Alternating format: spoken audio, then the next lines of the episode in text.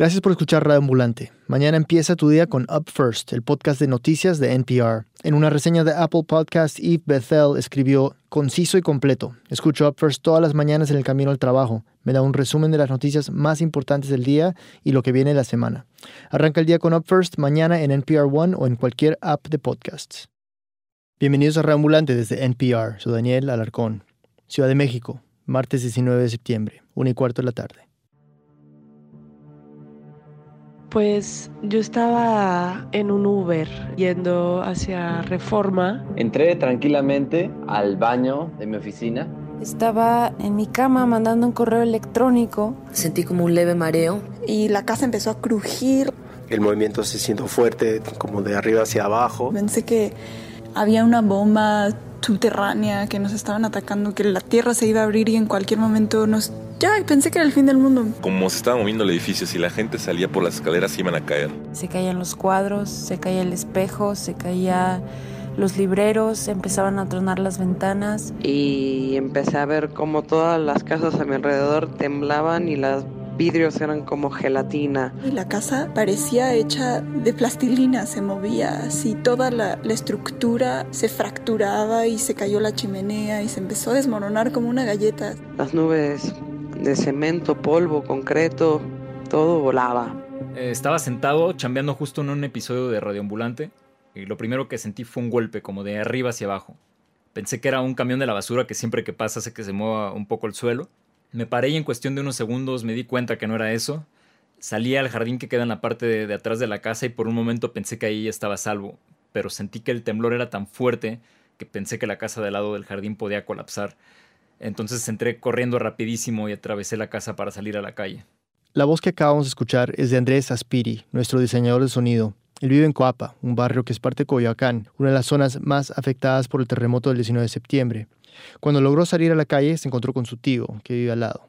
Y ya pasó y pues como que mi primera pregunta estúpida, una pregunta retórica fue, estuvo más fuerte que el pasado, ¿verdad? El del 7 de, de, de septiembre, como con la esperanza de que me dijera, no, no, no, el, el del 7 estuvo más fuerte pero pues sabíamos de que sí, claro que estuvo más fuerte, ¿no? Y los vecinos como que tranquilos, pero sí como con cara de, de qué está pasando, ¿no? No se supo de inmediato qué tan grave había sido este terremoto, cuánto daño había hecho.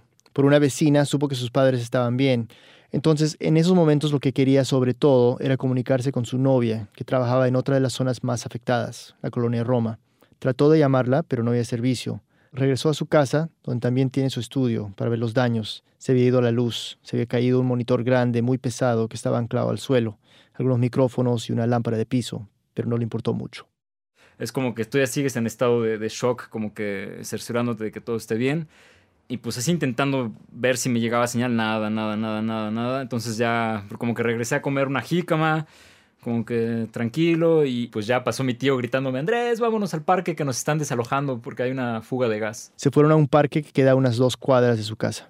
Y ahí es cuando me doy cuenta que muchos vecinos están en pues, tercera edad, en silla de ruedas y tanques de oxígeno y pues sí, como que mucha gente asustada. Andrés no se podía quedar quieto. Caminaba por todo el parque y a veces le ponía atención a lo que decían en la radio de los carros que estaban ahí parqueados. Pedimos sobre todo que conserven la calma. No salga de su zona segura. Solo escuchaba lo mismo que se oye siempre en cualquier otro temblor.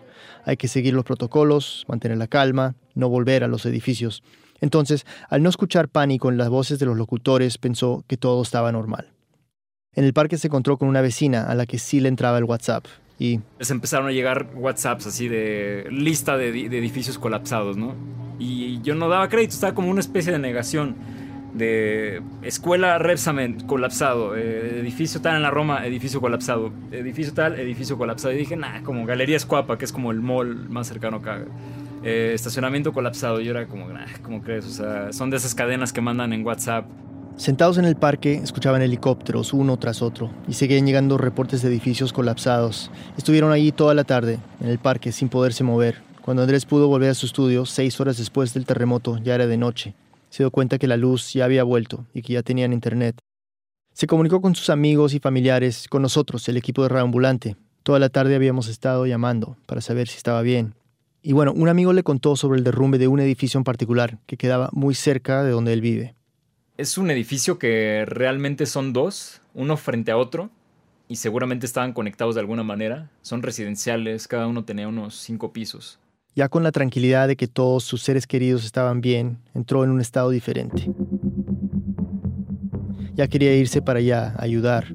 Era el derrumbe más cercano, solo a dos minutos en carro, pero... Como que una voz dentro decía, pues no vayas porque está oscuro, puede ser peligroso, este, por tanto por inseguridad como porque se colapse algo. Pero pues era una, necesidad eh, abrumadora de, salir, ¿no? De, de hacer algo. Cogió unas mandarinas y agua y salió hacia el edificio. Y cuando llegó, lo primero que vio fue... La calle acordonada de, con las autoridades y, muchos... Lo primero que vi fue a muchos jóvenes, este, con casco y todo, organizándose como... Láncese por comida, ¿qué es lo que hace falta? Toda la gente trabajando. Los vecinos habían llevado agua para darles a los rescatistas y también palas, picos, cubetas, todo para mover escombros. Andrés le dio las mandarinas a los voluntarios, les ofreció ayuda, pero le dijeron que lo mejor era que esperara el siguiente turno. Llega un punto en que tú estar ahí, pues también estorbas, ¿no? Porque puede hasta verse medio morboso y, pues estás obstruyendo también la vialidad y, la labor de la gente que sí está chambeando, ¿no? Entonces decidí, regresarme, ¿no? Esa noche no logró dormir demasiado. Se despertaba cada hora y chequeaba las noticias en el celular. Muchos en la Ciudad de México se desvelaron por preocupación, ansiedad. Muchos se habían quedado sin casa. Y para los miles que llevaban horas recogiendo escombros, pues adrenalina pura. Al día siguiente, Andrés se juntó con un amigo, regresaron al mismo edificio colapsado. Ya había maquinaria recogiendo los escombros aledaños, no se metían al edificio como tal, pues era demasiado peligroso. El trabajo minucioso de mover los escombros en busca de sobrevivientes lo hacían los rescatistas y voluntarios, a mano. Cuando está toda esta euforia y todo muchísimo movimiento y, lo que te platico de que hay muchísimo ruido y de repente piden silencio. Ese es un silencio... Eh, absoluto y, se siente como que súper fuerte.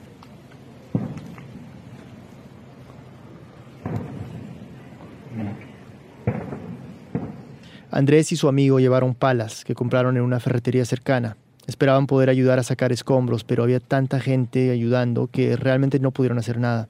Pasó lo mismo el tercer día pues sentí una pequeña frustración de, decir, pues no necesitan más manos por el momento, pero necesito hacer algo, ¿no? Entonces se me ocurrió así como sacar mi iPhone y ver si me topaba gente dispuesta como pues, a, dar, a dar su testimonio, ¿no? Y efectivamente fue cuando conocí a Rogelio. Rogelio no es un rescatista profesional, estaba como voluntario, tiene treinta y pico de años. Debe medir unos, unos 68 por ahí, como rapado, como cabello rubio.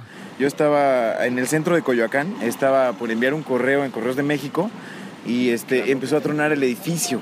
Entonces salí y, eh, cuando salí ya empezó a sonar la alarma. Se le veía cansadísimo de que no había literalmente, literalmente no había dormido en días. Aquí es donde nací, crecí, viví y vive mi familia y todos mis amigos, incluso las personas que estaban atrapadas, todas las conocía. Me había comentado que se le fue la noción del tiempo trabajando ahí. Llegó un momento en el que dieron las cinco y media de la mañana y yo creía que eran las 11 de la noche. Traía una adrenalina a todo lo que daba. Entonces lo vi como que súper, digo cansado, pero como que tenía una vibra súper positiva. Y pues bueno, descansaba una hora y le volvíamos a dar a los trabajos. Y así como yo, todos mis compañeros. Para saber cuántas personas estaban atrapadas en los escombros, lo primero que hicieron Rogelio y los rescatistas fue identificar a los familiares que estaban parados allí enfrente del edificio. Sacar una lista de los desaparecidos y sobre de eso también pasárselo tanto a la Marina como a los bomberos, como a Protección Civil, a todos este, los que estábamos ayudando ahí para saber en dónde buscar precisamente. Con la ayuda también de los vecinos, fueron recopilando los datos de cada persona atrapada. De dónde vivía cada uno, con mascotas, quiénes estaban en silla de ruedas, quiénes tenían diabetes, quiénes tenían hipertensión. Y entre los vecinos, Rogelio se encontró con una amiga, Sara. Eh, estaba llorando eh, inconsolablemente porque pues su mamá estaba atrapada este, en el piso de hasta abajo de la vivienda. Adela Peralta, la mamá de Sara, tiene 87 años y se movía con un caminador por una fractura de cadera. Era una de las 13 personas que, según Rogelio, faltaban por sacar. Desde el martes en la tarde, que fue el terremoto, hasta la noche del miércoles pudieron sacar los cuerpos de siete personas que habían fallecido y rescatar a otros cinco con vida. Pero todavía faltaba la mamá de la amiga de Rogelio, la señora Adela. Todos tenemos una historia, cada víctima, cada sobreviviente. Y la historia de Adela pues es particular. Esta mujer de 87 años es más o menos conocida. En la época de oro fue payasita, le decían tiki tiki. Y pues bueno, ahorita actualmente tiene un programa en vivo en, en, eh, de televisión, en la televisión abierta de Tláhuac. Damas y caballeros, familia, es un honor y es un placer infinito el que tengo de estar nuevamente con ustedes en este programa que se llama La Hora de los Sabios. Los hemos Entrevista a, grandes personajes de, del medio artístico, literario, cu- cultural eh, este, en general. Y sus hijos estaban preocupados. Adela tiene hipertensión, diabetes y hipoglucemia y estaba atrapada en la parte más baja del edificio. Entonces, Uno de los bomberos encontró un hueco eh, en donde los binomios habían eh, rascado y habían olfateado. binomios, es decir, los perros, que habían detectado a alguien, pero aún no se sabía si estaba con vida o no. A uno de los bomberos, Lo, lo metieron eh, empujándolo y fue haciendo como lo hacen las tortugas en, el- en la arena. Este, fue sacando piedras, fue sacando piedras. hasta que gritó que la había encontrado. Y después de unos minutos eh, de estar organizando ya la cadena para sacarla, gritó, está respirando. Rogelio y los rescatistas empezaron a apurarse. En estos momentos se está rescatando una señora con vida. Todos estábamos ya con una inyección este, de, de adrenalina muy grande eh, y empezaron a jalar primero el cuerpo del bombero de los pies, él estaba boca abajo, jalando ya agarrada de los hombros, de, del- de los, de las axilas, pues, a, la señora Adela Peralta. Bombero Raúl Reyes entró a sacarla. Y me tocó presenciar esa parte donde sale con los ojos abiertos la señora Adela, íntegra de un solo jalón, sale este, viendo para todos lados eh, y grita eh, un compañero de la Marina, ¡está viva! Todos empiezan a aplaudir, se hace la algarabía y pues bueno, era la última que teníamos que rescatar, entonces de ahí pues bueno, todos nos volvimos a, a poner las pilas porque aunque no lo creas estábamos como este cabizbajos por todo lo que había sucedido y que para muchos de nosotros pues era algo nuevo y pues muy sorprendente. Eso es todo, bomberos.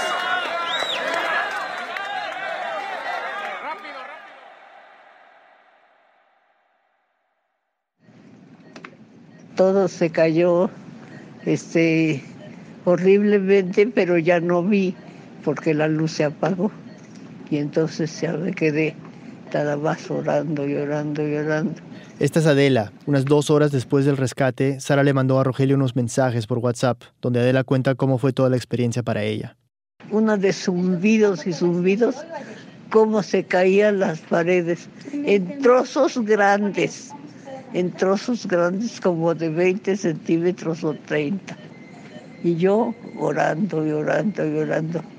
Y decía yo, ¿y mis hijos vivirán? Sara y Adela viven juntas. El día del terremoto salió a trabajar y Adela se quedó sentada en la sala, donde hacía más sol. Unos 15 minutos después tembló y el edificio se derrumbó. Si hubiera estado en los cuartos, se hubiera apachurrado, la dejan ahí y ahí es donde se salva justamente, se abre un boquete donde entra el oxígeno, por lo cual nunca perdí el oxígeno, aún estando hasta abajo de todas las toneladas de escombros.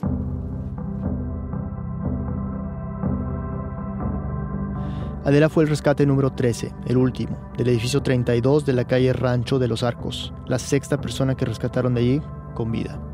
Ahora volvemos.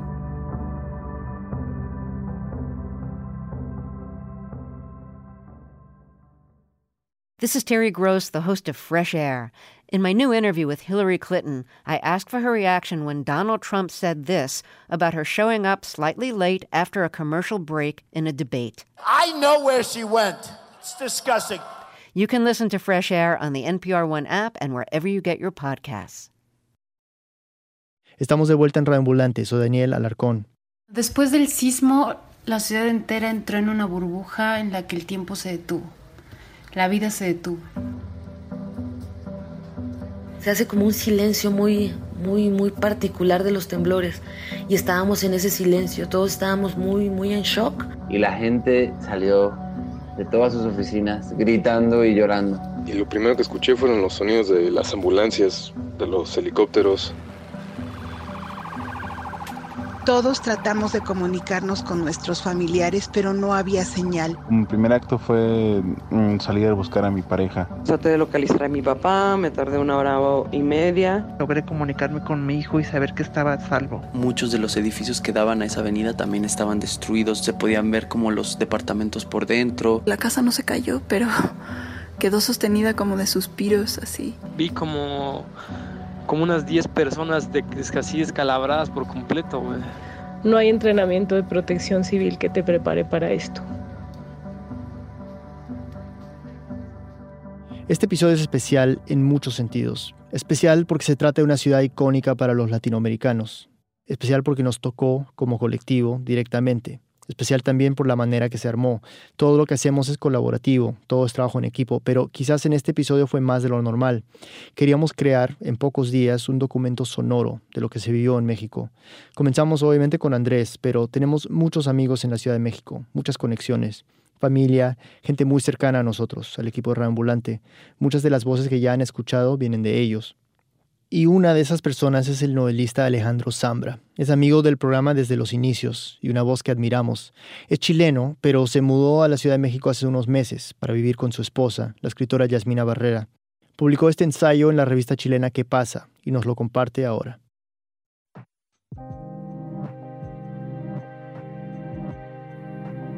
En el terremoto de Chillán de 1939, mi abuela perdió a casi toda su familia Crecimos escuchándola relatar la muerte de su madre. Estaban en la misma habitación, pero en rincones opuestos. No alcanzaron a abrazarse. Mi abuela, que por entonces tenía 21 años, estuvo horas tragando tierra antes de que su hermano consiguiera rescatarla. Sobrevivió de milagro y se convirtió luego en la persona más divertida del planeta. Pero cuando nos contaba esta historia, por supuesto, todo terminaba en un generoso llanterío. Mi abuela pasó con nosotros el terremoto de marzo de 1985. Yo estaba jugando taca-taca con mi primo Rodrigo. Recuerdo que le iba ganando. El equipo blanco mío le ganaba al equipo azul de él. Mi abuela nos agarró de un ala para llevarnos al patio. Nos abrazó muy fuerte. Luego llegaron mi mamá y mi hermana y cinco o diez angustiosos segundos más tarde apareció mi papá. Esa noche pensé con estas palabras exactas, así que esto es un terremoto. Después, en septiembre, vino el terremoto mexicano. Pegados a la tele, vimos una y otra vez las horrorosas imágenes de la Ciudad de México destruida esa noche le pedí a mi papá que fuéramos a ayudar a los damnificados. Lanzó una risotada y me explicó que México quedaba lejos, a muchas horas en avión. Me dio vergüenza. Yo tenía nueve años y parece que nunca había mirado un mapa. Quizá por la tele o por la música creía que México quedaba tan cerca como Perú o Argentina. Me salto a febrero del 2010. La noche del terremoto estaba solo, vivía solo. Pensé, como tantos chilenos, que era el fin del mundo. Pensé, sobre todo, que no tenía a nadie a quien proteger. Al día siguiente busqué, entre el desorden de libros, Un hombre solo en una casa sola, el poema de Jorge Taylor, y me lo aprendí de memoria. Quería quizás reírme de mí mismo, de mi autocompasión, de mi tristeza, pero no me salía la risa. Un hombre solo en una casa sola no tiene deseos de encender el fuego, no tiene deseos de dormir o estar despierto, un hombre solo en una casa enferma. Ahora mi casa queda en la Ciudad de México y estoy menos solo que nunca. Y supongo que estos dos terremotos al hilo, en dos semanas, me han vuelto menos extranjero. Cuando empezó el primero, el del 7 de septiembre, tenía el oído izquierdo y la mano derecha en el vientre de Jasmina, mi esposa embarazada de casi siete meses. Y ayer, 19 de septiembre, cuando empezó el segundo, acababa de escribir el primer párrafo de esta columna. Era otra columna, por supuesto. Ya ni me acuerdo de qué se trataba.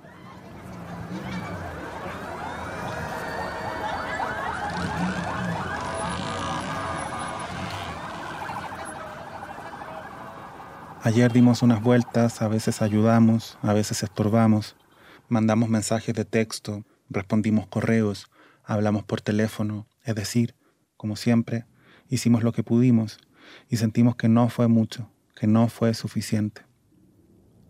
Pero al menos, al final del día, conseguimos encontrar a Frank y a Jovi, dos de nuestros mejores amigos, en una plaza de la colonia Roma. Estoy bastante mejor de la rodilla, dijo Frank, con un optimismo a toda prueba, inmediatamente después de acomodar las muletas en el asiento trasero del auto. Para el primer terremoto, Frank estaba recién operado y no podía apoyar el pie izquierdo. Bajó seis pisos en calzoncillos y muletas, ayudado por Jovi, y pasaron horas en la plaza, frente al edificio, antes de decidirse a volver al departamento, que quedó plagado de grietas, aunque, según los ingenieros, sin daños estructurales. Con el terremoto de ayer, sin embargo, el edificio entero estuvo a punto de derrumbarse y bajar los seis pisos fue casi imposible. Eres experto en terremotos. Todos los chilenos son expertos en terremotos, me dice Frank, ahora. Le respondo que mi especialidad son los terremotos chilenos, que en materia de terremotos mexicanos soy apenas un principiante. Y sonreímos, como si no fuera cierto. Hace unos años, en la pared principal de ese departamento al que ya no volverán, Frank y Jovi colgaron un mapa enorme de dos por dos de la Ciudad de México. Pero un mapa enorme de la Ciudad de México igual es casi completamente indescifrable sin una lupa y un montón de paciencia. Acaba de largarse a llover, todavía esperamos las réplicas y estamos todos muy tristes, pero yo pienso que quiero vivir aquí muchos años, hasta aprenderme ese mapa de memoria.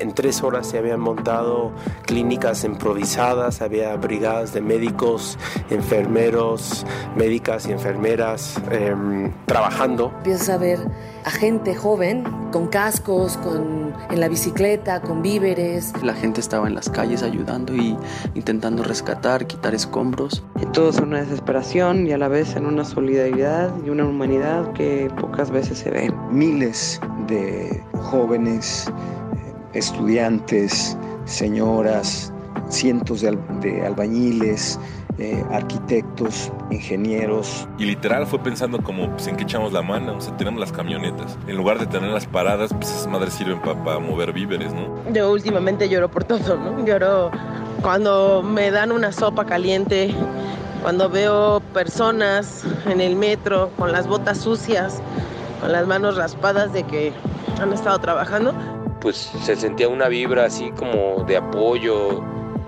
y pues sí estuvo cabrón, güey, la neta este fue algo algo muy muy fuerte.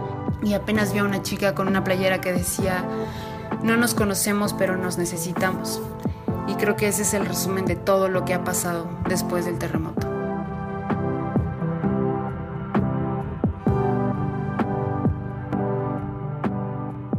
Terminamos de producir este episodio el miércoles 27 de septiembre, poco más de una semana después del terremoto. En este momento, la Secretaría de Gobernación de México ha confirmado 337 víctimas mortales, distribuidas en seis territorios, Oaxaca, Guerrero, el Estado de México, Puebla, Morelos y la Ciudad de México. Como es normal después de este tipo de catástrofes, la cifra definitiva de pérdidas humanas no se sabrá hasta dentro de varias semanas. Aunque la atención mediática se ha concentrado en la capital, en otros estados, como Oaxaca, los estragos han sido mayores y se sumaron a los del sismo del 7 de septiembre. En todo caso, en las otras zonas también se han organizado redes de solidaridad que son un ejemplo para el resto de Latinoamérica. Gracias a todos los que nos mandaron audio por WhatsApp. Jaled Abdelrahim, Carmen Alcázar, Diana Amador, Rafael Arbizu, Julia Barajas, Ana Bárbara Barrón, Brenda Barrón, Héctor Antonio Barrón, Germán Campos, José María Castro, Tatiana García, Isara García, Pamela Garibay, Irene Garibay, John Gibler, Mariana González, Remy Lozano, Eva Luna, Arely Montes, Miguel Morquecho, Daniela Ocaranza, Coquis Queiros Teisier, Patricia Rubalcaba, Lili Serra, Aguri Serra, Adolfo Sosa, Wilber Torre, Alejandro Torres, Daniel Vázquez, Julián Vélez, José Carlos Baltazar, Raquel Villarreal y Memo Villegas. También queremos agradecer a Rogelio García, Francisco Goldman, Eric López, Jovi Montes Hernández y Alejandro Zambra. También gracias a la familia Peralta. Esta historia fue producida y editada por el equipo editorial de Radio Ambulante, que incluye a Camila Segura, Luis Fernando Vargas, Silvia Viñas y a mí, con ayuda especial de Andrés Aspiri y Andrea Betanzos, nuestra coordinadora de programas. El diseño sonido y la música es de Andrés. El resto del equipo incluye a Desiree Bayonet, Jorge Caraballo, Ryan Swikert, Barbara Sawhill, David Trujillo y Elsa Liliana Ulloa. Maitika Virama es nuestra pasante editorial, Carolina Guerrero es la CEO. Un saludo especial a nuestro productor Luis Treyes en San Juan, Puerto Rico. estamos pensando, Luis. Un abrazo grande a ti y a todos nuestros amigos boricuas. Radio Ambulante se produce y se mezcla en el programa Hindenburg Pro. Conoce más sobre Radio Ambulante y sobre esta historia en nuestra página web, radioambulante.org. Radio Ambulante cuenta las historias de América Latina. Soy Daniel Alarcón. Gracias por escuchar.